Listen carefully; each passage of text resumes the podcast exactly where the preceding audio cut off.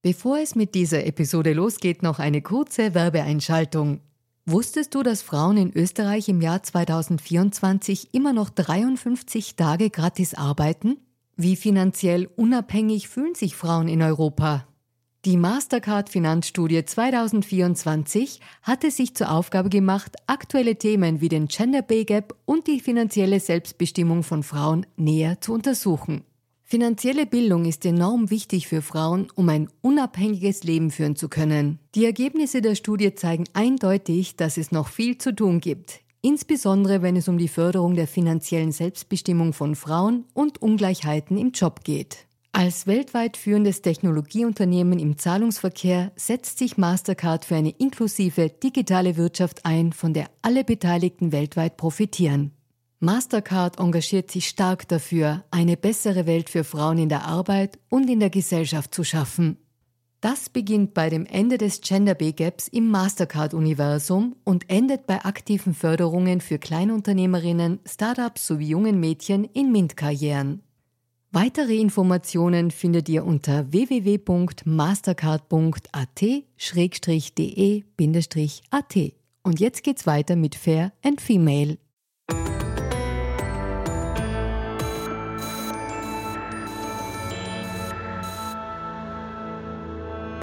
Hallo ihr Lieben, herzlich willkommen bei Fair und Female, dem Gesellschaftspodcast der kleinen Zeitung. Mein Name ist Barbara Haas, ich bin Journalistin und hoste diesen Podcast und heute geht es vielleicht um eines der zentralsten Themen für Frauen, Männer, für die Gesellschaft und für den Feminismus. Es geht um die Frage, ob Frauen am Ende doch alle lieber Prinzessinnen sein wollen und was Mode mit diesem Ideal zu tun hat. Und ich freue mich sehr, das heute mit einer Frau besprechen zu dürfen, die sich sehr viel Gedanken darum macht, vor allem auch um Mode, aber vielleicht auch um Feminismus. Herzlich willkommen, Designerin Eva Boleschinski. Hallo, ich freue mich sehr, dass ich dabei sein darf. Liebe Eva, wir kennen uns persönlich, allerdings nicht sehr gut, aber ich kann mich an einen sehr schönen Abend erinnern. Das war vor ein paar Jahren bei der Grazer Opernredoute und genau dort würde ich unser Gespräch auch gerne starten lassen. Du bist eine der erfolgreichsten und an vielen Stellen auch opulentesten Fashion Designerin Österreichs. Und in diesem Jahr hast du auch für die Grazer Opernredoute ein Design gemacht, nämlich das der Krönchen für die, für die Paare, also für die Frauen. Bei der Eröffnung umgesetzt wurde das Design von der Schmuckmanufaktur Weikert. Ich habe nur gesehen, du warst bei der Übergabe dieser Krönchen auch auch sehr berührt und ich würde gern damit beginnen zu fragen, was dich denn da so angefasst hat im positiven Sinn. Kannst du da noch mal hinspüren? Also ich kann da gern hinspüren. Es war der Moment, wo der Klaus Weikert mir zu unserer Tochter gratuliert hat, die vor ja, ein bisschen mehr als acht Wochen auf die Welt gekommen ist. Aber ich hake da auch gern mit ein. Also ich bin ja jetzt zum zweiten Mal beauftragt von der Firma Weikert, das Krönchen zu designen. Und ich finde das eigentlich mit immer der schönste Moment, wenn es an die Debütantinnen übergeben wird, weil die einfach so, weil das einfach so eine unfassbare Energie ist, wenn die sich einfach so freuen und voller Vorfreude sind und das einfach auch für die Paare dann mit der Krone, mit dem Manschettenknöpf einfach, glaube ich, noch viel greifbarer ist. Und das ist eigentlich dann so eine Woche vor der Opernredoute wirklich immer ein ganz besonderer Moment. Ja, ja, das ist schön. Das wird man auch äh, sehen können, auch bei uns im Livestream natürlich. Die kleine Zeitung macht einen Livestream zur Opernredoute. Aber lass uns doch auf die Frage zum Start kommen. Dieses märchenhafte, auch klischeebesetzte Prinzessinnen-Dasein. Äh, warum denkst du, dass das auch 2024 noch so eine Faszination gibt, äh, diese, dieses sich da hineinträumen? Also ich habe ja auch für meine, für viele meiner Kreationen diesen Feel Like a Princess Slogan. Und für mich ist Feel Like a Princess etwas sehr Besonderes, für das sich eine Frau, eine junge Frau, eine Frau bewusst und aktiv entscheidet. Also ich, ich kriege das eben oft auch mit, dass viele meiner Kundinnen, die ja wirklich selbstbestimmt, emanzipiert, auch sehr, sehr oft wirklich gestandene Geschäftsfrauen sind, die sich einfach ganz bewusst diese Auszeit vom Alltag nehmen und eben kurz in diesen Prinzessinnen Moment reinschlüpfen wollen. Und ich finde halt, dass dieses Prinzessinnen-Thema oft einfach extrem klischeebehaftet ist, weil es gibt so viele Prinzessinnen auch in der Geschichte, die irrsinnig politisch aktiv waren, die auch, auch sehr, sehr emanzipiert waren. Und ich finde, gerade eine Prinzessin 224 kann eine gestandene Geschäftsfrau sein, kann eine emanzipierte Frau sein, kann eine, eine Mutter sein. Also ich finde, eine Prinzessin kann so viele Facetten haben. Und da denke ich mir, kann man sich auch ein bisschen von dem Klischee lösen in der Betrachtung. Mhm. Im Märchen haben Prinzessinnen ja eigentlich oft eine sehr eingeschränkte Handlungsmacht. Also sie werden oft gerettet, geheiratet und wenn der Prinz sozusagen noch einen Drachen oder was anderes Erschreckendes erlegt hat, dann kriegt er das halbe Königreich und die Hand der Prinzessin noch oben drauf. Also die Frauen als eine Art Preis, wenn sie, wenn sie nur hübsch genug sind. Und das ist immer ein bisschen langweilig. Meine Kinder haben das auch äh, relativ bald schon hinterfragt. Aber das, was du sagst, dass auch Kleidung erzählt eine Geschichte. Und wenn ich ich dich jetzt da richtig gehört habe, dann sind die Designs jetzt nicht die Erzählung dieser, dieser eingezwängten Prinzessin. Welche Prinzessin meinst du denn? Ich finde, also jede Frau kann ihr Prinzessinnen-Dasein ja selber definieren, das ist ja das Schöne. Und ich, mein Ziel ist es wirklich mit meinen Kreationen, also von eingezwängt weit, weit weg, sondern es soll den Trägerinnen und meinen Kundinnen einfach extremes Selbstbewusstsein geben, Freude geben an, an, an dem Tragen, an, einen schön, mit einem schönen Abend oder eine schöne Hochzeit oder was auch immer jetzt die Verwendung für diese Kreationen sind, einfach sie da gut unterstreichen. Und mein Ziel ist es wirklich, und das ist auch immer wieder das Schöne und deswegen auch so diese Freude bei den Übergabe von den Krönchen. Ich liebe es, wenn die Kundinnen oder die Damen strahlen, weil sie einfach so eine Freude haben mit meinen Kreationen. Und das ist mein Ziel. Und einfach mit meinen, mit meiner Kleidung dieses Besondere, wie sich jede Frau fühlen soll, soll, einfach zu unterstreichen und ja. mitzuprägen. Das ist mein Ziel. Ja. ja. ja. Aber das ist ja auch für jede Frau was anderes, weil ich finde, es gibt androgyne Prinzessinnen, es gibt Prinzessinnen in Lederhosen. Also ich sehe da jetzt ja meine, meine Stilrichtung nur als eine Facette davon. Also ich finde, es muss nicht jede Prinzessin einen großen Rock anhaben. Warum? Ich kann mich auch als Prinzessin fühlen und deswegen, wir kommen da vielleicht in Folge eh noch zu dem Thema. Ich finde einfach, ich bin ein Verfechter, jeder soll das tragen und, und sich kleiden können, wie er sich spürt. Und wenn ich mich äh, besonders äh, im Zusammenhang, wo ich sage, ich besonders feel like a princess, in meinem Blazer oder in meiner, meinem Hosenanzug fühle, dann ist das genauso feel like a princess wie ein opulentes Abendkleid. Ja. Ja, also vielleicht kommen wir von der vom Klischee besetzten Märchen mhm. zu deiner konkreten Arbeit, die ich sehr mag. Ich mag vor allem sozusagen den ästhetischen Aspekt. Also ich liebe diese Inszenierung, auch diese Florale, den Umgang mit Stoffen und deine Designs sind stark von Natur inspiriert denke ich mal, wenn ich auch, das sagst du auch immer wieder, du bist äh, gemeinsam mit deinem Mann oder auch unabhängig von deinem Mann, aber auch immer wieder mal in Island. Also Island inspiriert dich, übrigens auch ein extrem feministisches Land, by the way. Und es lohnt sich wirklich, dein, dein Instagram auch mal anzusehen, weil man dort oft so diese karge und pittoreske Landschaft sieht. Und äh, da passen diese Kreationen und dein Design irgendwie wahnsinnig gut rein, auch, auch als Bruch sozusagen dieser Landschaft. Aber wenn wir auf die Fashion-Industrie schauen, die ist super schnell. Es gibt äh, mindestens zwei, oft sogar schon vier Kollektionen pro Jahr und es wird produziert und produziert. Und du hast dich aus diesem Rad ein bisschen rausgenommen. Das würde mich interessieren, warum du das gemacht hast und wo du sagen würdest, das waren die guten Konsequenzen und das waren vielleicht auch negative Folgen, wenn man sich hier nicht so ein gliedern lässt? Also da sprichst du einen ganz einen wichtigen Aspekt an, weil ich finde das, also ich habe mich ehrlicherweise bewusst aus diesem Rat rausgenommen, weil ich persönlich es für mich nicht mehr vertretbar fand. Also ich finde, wenn diese Schnelllebige, was ja in Wahrheit mit, Entschuldigung, wenn ich das so formuliere, ein Blödsinn ist. Weil ich sage, wenn ich es, also ich lasse mir das einreden, dass wenn ein Kind voll im Wachsen ist, dass ich schnell Größensprünge habe. So. Aber wenn ich jetzt als Frau meinen Stil gefunden habe oder auch als Mann meinen Stil gefunden habe, ich muss nicht jeden Trend mitmachen. Das ist auch das, wo ich sage, in meinen Kreationen, die wenigsten meiner Kreationen, die man sieht, bestehen aus einem Teil. Oft setzen die sich aus vier bis fünf Einzelkomponenten zusammen. Warum? Weil ich einfach das viel logischer, viel nachhaltiger, viel besser finde, wenn ich sage, ich kann den Body, den ich bei meiner Hochzeit getragen habe, später zu einem Kostüm, zu einem Hosenanzug oder zu einer Jeans anziehen. Und ich finde, das ist etwas, wo ich sage, man muss nicht ständig neu, neu, neu kaufen. Oft ist es das anders kombinieren. Vielleicht ist es mal ein anderes Accessoire dazu und es hat einfach eine ganz andere Wirkung. Und das ist mir einfach in meinen Kreationen extrem wichtig. Weiters finde ich es extrem spannend, wirklich individuell zu designen, weil ich wirklich auf meine Kundin eingehen kann. Ich kann darauf eingehen, wo sind Vorlieben, was ist eben die Verwendung von dem Kleidungsstück, weswegen sie zu mir kommt. Ist es eine Riesentänzerin? Ist es eher repräsentativ?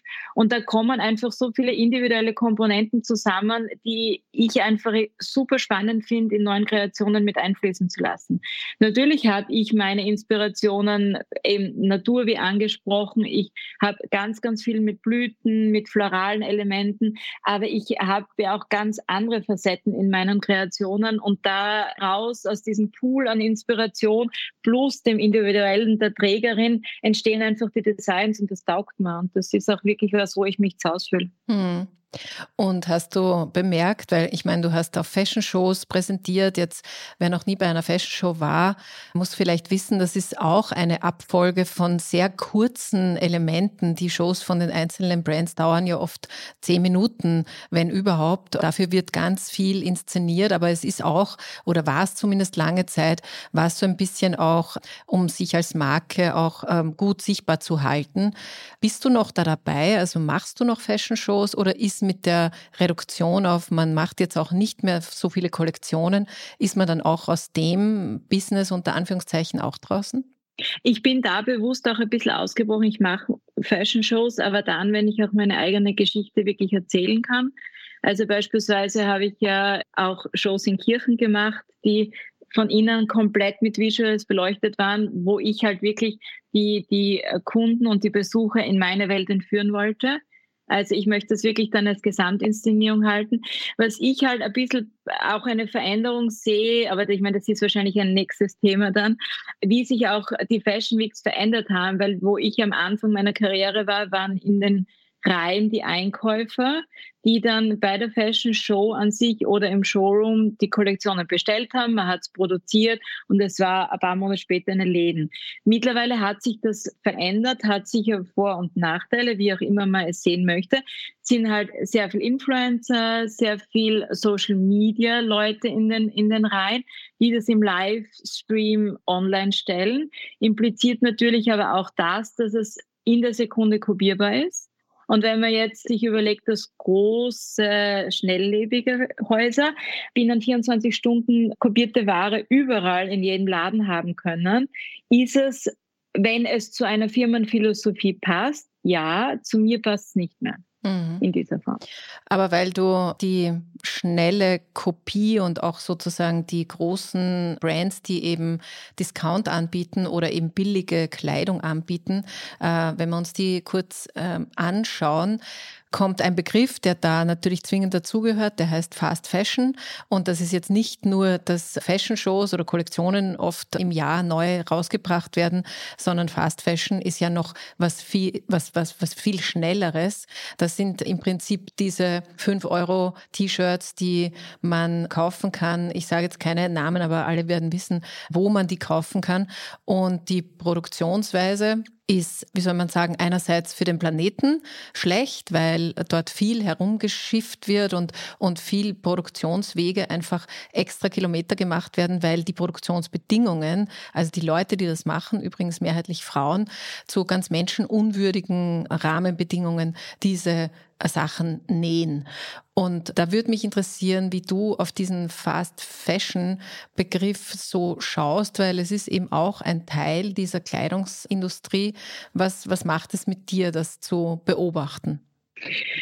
Ich glaube, was mich wirklich freut, ist, dass es in den letzten Jahren sukzessive und auch immer mehr thematisiert wird. Weil ich glaube, wenn, wenn Informationsaustausch funktioniert äh, oder, oder passiert, dann ist auch ein Potenzial zur Veränderung da, sage ich mal so. Ja. Ich glaube, es wäre illusorisch zu glauben, dass, dass sich das jetzt schnell ändern wird weil da einfach viel zu viel Monopolgewalt dahinter ist und finanzielles Interesse von großen, einflussreichen äh, dahinter sind. Aber ich glaube einfach, dass es wichtig ist, dass sich jeder für sich bewusst ist, dass mein Verhalten einen Impact hat.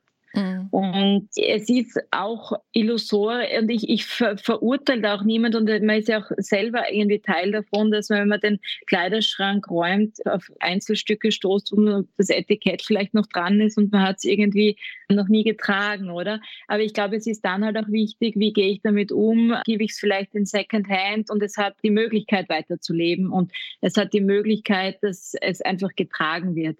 Und ich glaube, einfach da, da muss man anhaken, dass man sich einfach wirklich sich die Frage stellt, also Information, soweit es geht, sich einholen, okay, welche Firmen arbeiten wie.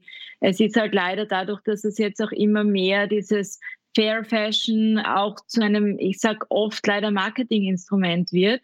Und sicher, dass man versucht zu hinterfragen, was bedeutet für Firma XY Fair Fashion wirklich. Mhm. Hat es nur ein nettes Marshall oder ist es auch, dass es gute Arbeitsbedingungen gibt, einfach fair, wie es halt sein soll, dass die Färbeprozesse in Ordnung sind, dass die Produktionswege kurz sind und, und, und, ja und da, dementsprechend halt das Kaufverhalten so gut es geht vielleicht zu gestalten. Dass es nicht immer geht, wissen wir alle und, und, und das, aber so gut es geht einfach. Und wie machst du das mit deinen Materialien, mit deinen Produktionswegen? Also du mm, arbeitest ähm, hochqualitativ, aber wie, wie sieht so deine Journey aus von den Dingen, die du brauchst, bis zu den Stücken, die du dann verkaufst? Also ich versuche halt wirklich, bei, also ich bin komplett made in Austria. Also ich sag, 80 Prozent werden in Wien fertig, der Rest in der Steiermark. Also einfach um die Produktionswege kurz zu halten.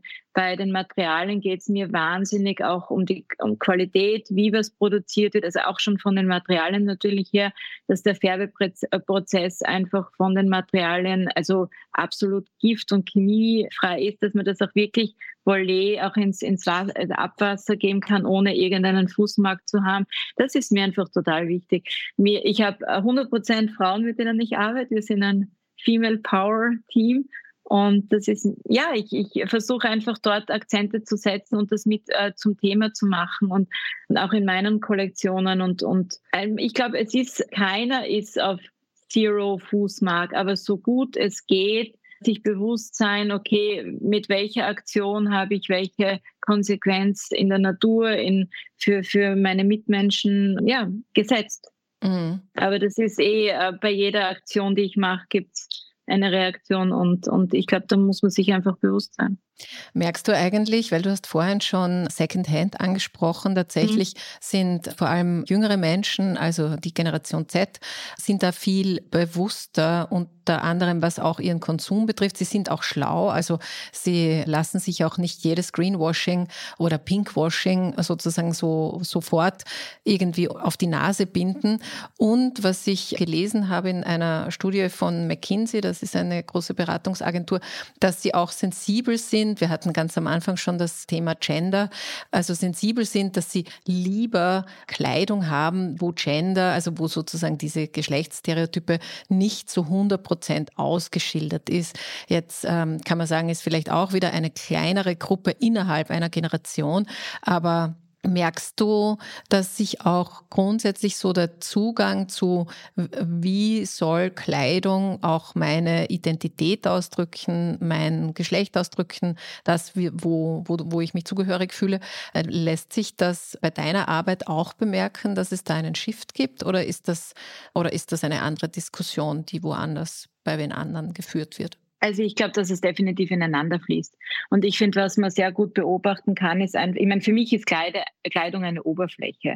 Und es ist eigentlich ein Mittel, wo ich meine Dinge, also oder wo, wo jemand als Person seine Vorlieben, Präferenzen einfach sichtbar machen kann oder Messages nach außen trägt, oder?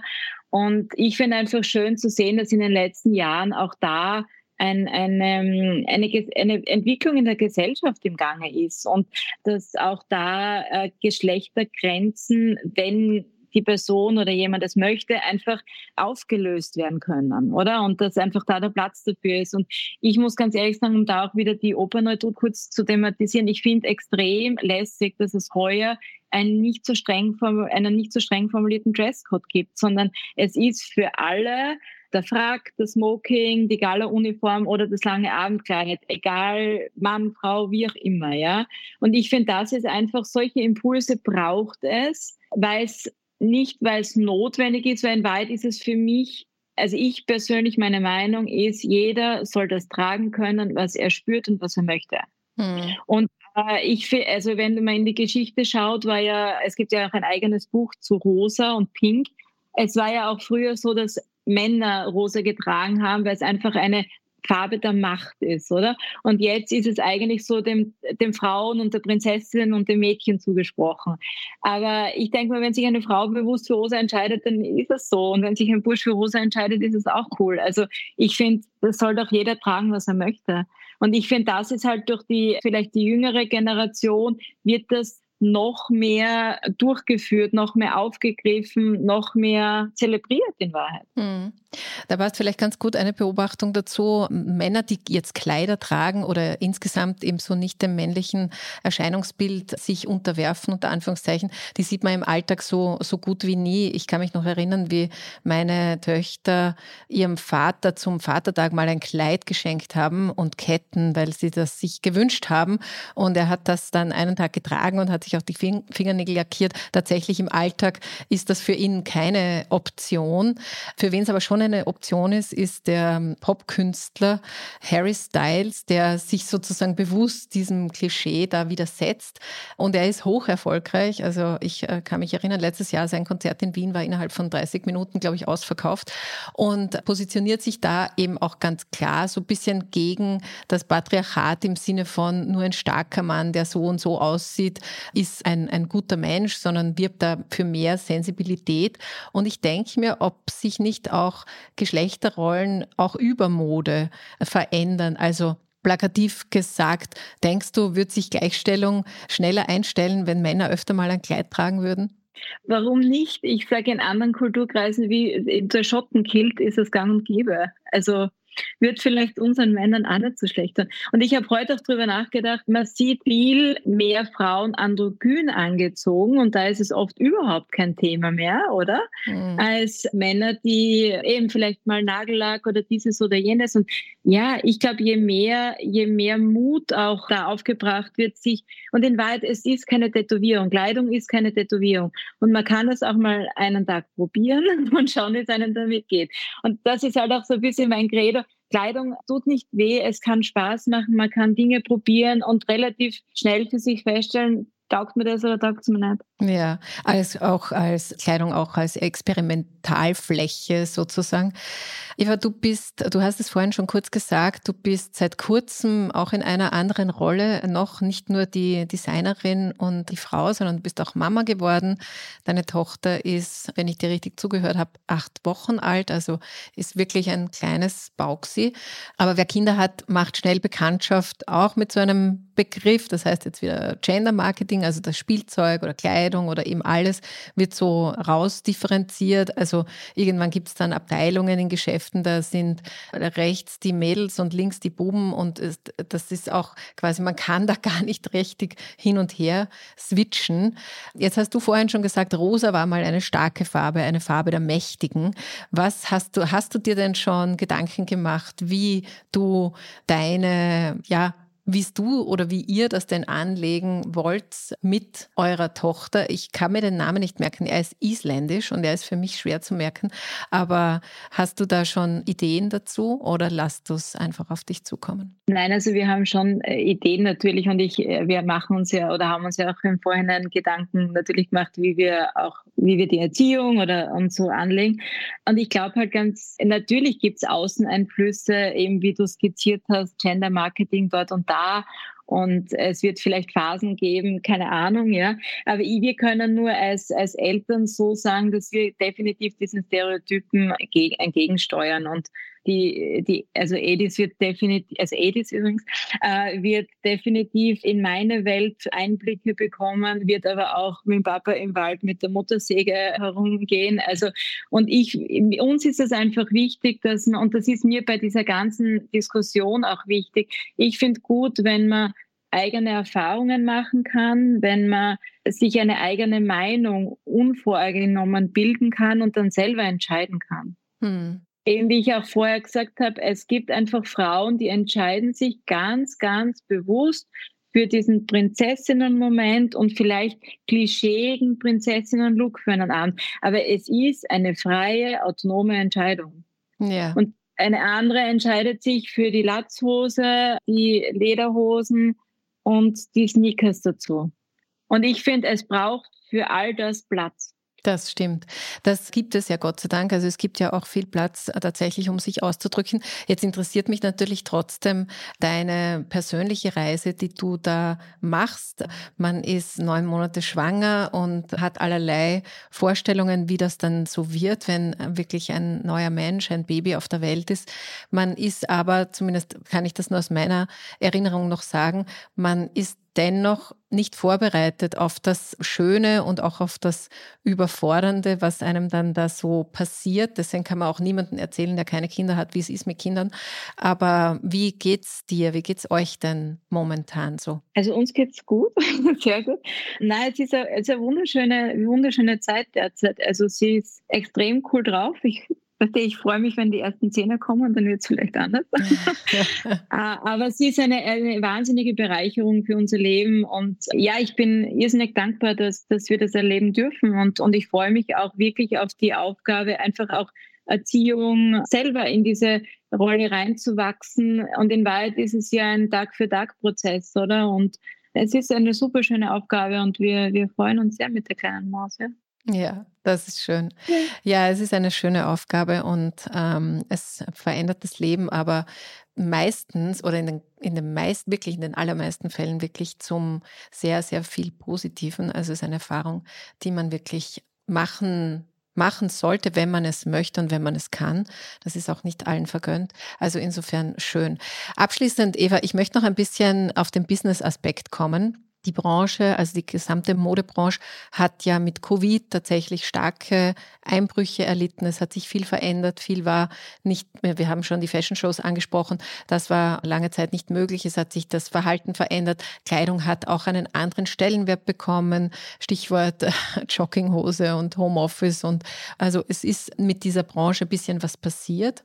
Und ich, was mich interessiert ist, es war sicher vorher schon als Designerin schwierig, sich irgendwie zu behaupten. Und jetzt muss man sagen, du kommst von einem sehr, sehr hohen Niveau. Also es ist natürlich toll. Es gibt Covers, also von deinen Arbeiten auf so ziemlich allen großen Magazinen, also Vogue oder Harper's Bazaar oder Elle.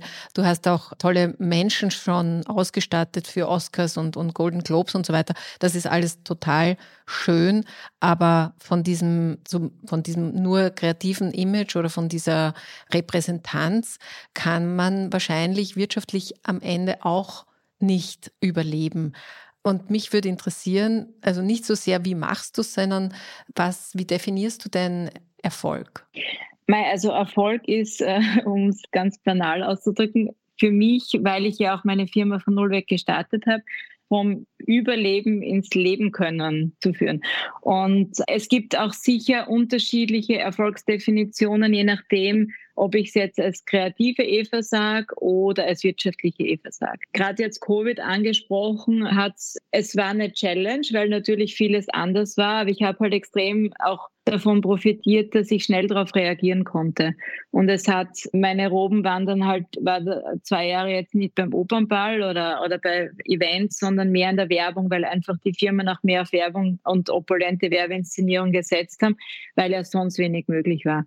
Und das war halt für mich, also es ist Gott sei Dank, ich habe ein super Team, es hat einen super Kundenstock, da habe ich auch sehr davon profitiert, dass ich schon relativ lang selbstständig bin. Weil ich glaube, wenn, also Covid für jetzt Startup-Unternehmen war echt eine Challenge. Also das war wirklich eine Challenge, weil du halt gerade im Aufbau bist von deinem Kundenstock. Aber ja, ich, ich freue mich über die Entwicklung und äh, dass einfach stetig was Neues passiert und wieder neu eine Schippe draufkommt. Und für mich gehört halt auch Erfolg dazu, dass, dass es einfach immer bergauf geht. So, weil dass du dir einfach über die Jahre Aufbauarbeit einfach immer wieder die Basis neu legst, neue Fundamente dazukommen von der aus ich mich wieder nach oben entwickeln und orientieren kann. Du hast gesagt. Und Erfolg wird ja auch in der Entwicklung, Entschuldige, neu definiert. Weil ich kann mich zum Beispiel daran erinnern, mein allererstes Cover, da war ich so 20 Minuten, bevor überhaupt die Trafik aufgesperrt hat, war ich schon dort, weil ich einfach unbedingt dieses Cover sehen wollte. Und natürlich mit Erfolg oder mit Erfolg zu Erfolg hat, steckt man sich einfach neue Ziele und das gehört einfach dazu, weil ich glaube, ohne, ohne neue Ziele zu sich zu stecken, bleibt man irgendwo stehen und stagniert. Und, ja. Weil du gesagt hast, du konntest schnell auch reagieren und wir ja vorher über Produktionsprozesse gesprochen haben. Vielleicht kannst du uns da noch mal ein bisschen mitnehmen, was denn der Vorteil war, also worauf konntest du und wie schnell reagieren? Naja, ab dem Zeitpunkt, wo Mund-Nasenschutz war ja schon relativ schnell absehbar. Es hat in Österreich keinen Mund-Nasenschutz wirklich gegeben. Und jeder hat ihn irgendwie tragen sollen, wollen, müssen, wie auch immer man das auslegen möchte. Wir haben binnen ja, ein paar Stunden haben wir reagiert und haben die Masken produziert. Und das war mitunter, sage ich ganz ehrlich, eine wahnsinnig arge Zeit dahingehend, dass ich sage, wenn ich normalerweise Couture-Kleider nähe, plötzlich nähe ich Mund-Nasenschutz. Aber es hat in Wahrheit, das Bedürfnis war da, wir konnten liefern, die Anfrage war da und mit meiner Produktionsstätte eben in der Steiermark haben wir einfach seriell nach dem Wurstsemmel-Prinzip den Mund-Nasenschutz gemacht aber aus Polischinski-Stoffen. mhm. Und das war, die waren halt sehr dekorativ auch und war auch äh, vom Feedback her meiner Kunden dann irgendwie so dieses, cool, es ist nicht die schwarze Maske. Wenn ich schon tragen muss, dann ist es wie eine Handtasche, wie ein Accessoire. Ich fühle mich damit wohl, wie der Lippenstift, den ich mir jeden Tag auftrage. Mhm. Und so war halt dann ein bisschen das Credo von den Polischinski und Nasenschutzmasken. Ja. Und was würdest du sagen, was waren deine Learnings aus dieser Zeit, aus diesen letzten Jahren? Also viele finden, dass momentan die aktuelle Lage in der Welt und überhaupt und auch gesellschaftlich und so ein bisschen schwierig ist und mau ist und es ist, immer so ein, ein bisschen wie, wie, wie ein Moll wird vieles gelesen. Ich persönlich bin überhaupt nicht der Meinung, aber das ist das, was ich so wahrnehme und was mir gespielt wird. Was ist denn deine Einschätzung vom, vom Jetzt und von der Zukunft? Ich meine, wenn man, wenn man die Nachrichten auftritt, ist man schon sehr gedämpft. Wenn man die Rechnungen aufmacht und die Mieterhöhungen sieht und die Energiekostenerhöhungen sieht, ist es sehr gedämpft. Also es ist jetzt nicht die locker flockigste Zeit, auch glaube ich emotional für viele Personen. Was mir Covid als Eva Poleschinski Unternehmerin gezeigt hat, ist, dass vieles machbar ist, dass vieles stemmbar ist, dass man auch mit ein bisschen Umdenken, eben jetzt angesprochen, eben auf das Bedürfnis zu reagieren, vieles machbar ist. Aber es ist halt in diesem Rahmen, wo man sich halt bewegt. Und ich hoffe ehrlicherweise schon, und deswegen auch ein bisschen auf diesen Prinzessinnen-Moment vom Anfang zurückzukommen. Ich glaube, wenn, wenn man in schweren Zeiten ist, dass man dann manchmal so bis in diese kleinen Urlaub in eine kurz andere Welt, dass das ganz gut tut. Egal, was das für jeden ist. Ist es der Spaziergang im Park? Ist es, dass ich mir ein Kleidchen anziehe? Ist es, dass ich in mein, mein Glas einen gespritzten Apfelsaft rein tue und mir vorstelle, es ist Champagner. Keine Ahnung. Das ist schön, ja. Ja, das sind die. Das kann der stillende Mutter nämlich sagen, es ist die Kraft der Gedanken. Wenn man manchmal ein, ein Gläschen hat und Apfelsaft gespritzt drin, dann kann man sich vorstellen, das ist ein sprudel, sprudeliges Getränk, ein anderes. Ja, ja, das stimmt. Wobei ja momentan viele auf, auch auf das echte Sprudelige verzichten, weil wir haben ja immer noch Dry January. Ich bin auch, ich warte auch schon, bis der Jänner vorbei ist, bis mein Dry January wieder vorbei ist. Aber natürlich ist die Kraft der Gedanken ist so und diese kleinen Fluchten, von denen du sprichst, sind sicher etwas, das man sich auch im, im Alltag einfach dort und da immer wieder auch gönnen soll und darf vor allem. Liebe Eva, Vielen lieben Dank für deine Zeit. Das hat großen Spaß gemacht. Danke auch für deine Expertise, für deine Perspektive, was Frauen, Mode und Rollenverständnis betrifft. Und ich wünsche dir natürlich alles Gute, weiterhin viele Inspirationen, egal ob im Hartberger Land oder aus Island. Und natürlich wünsche ich dir auch alles Gute für deine, für eure Rolle als Eltern. Und ja, danke, dass du da warst. Danke euch, danke dir. Baba. Baba. Und bei euch sage ich auch ganz lieben Dank fürs Dabeisein. Und wenn ihr wollt, dann hören wir uns wieder nächste Woche. Und jetzt sage ich noch was in eigener Sache. Aktuell läuft gerade wieder der Ö3 Podcast Award und ich würde mich freuen, wenn ihr Fair Female nominieren würdet. Also halt nur, wenn euch der Podcast auch wirklich gefällt. Und ich schreibe den Link dazu in die Show Notes, dann braucht ihr nur draufklicken. Das wäre nett. Und sonst wünsche ich euch eine gute Zeit, ein paar kleine Fluchten und Apfelsaft gespritzt oder echten Sprudel, wie auch immer, als kleine Ausflucht. Alles Liebe und Baba!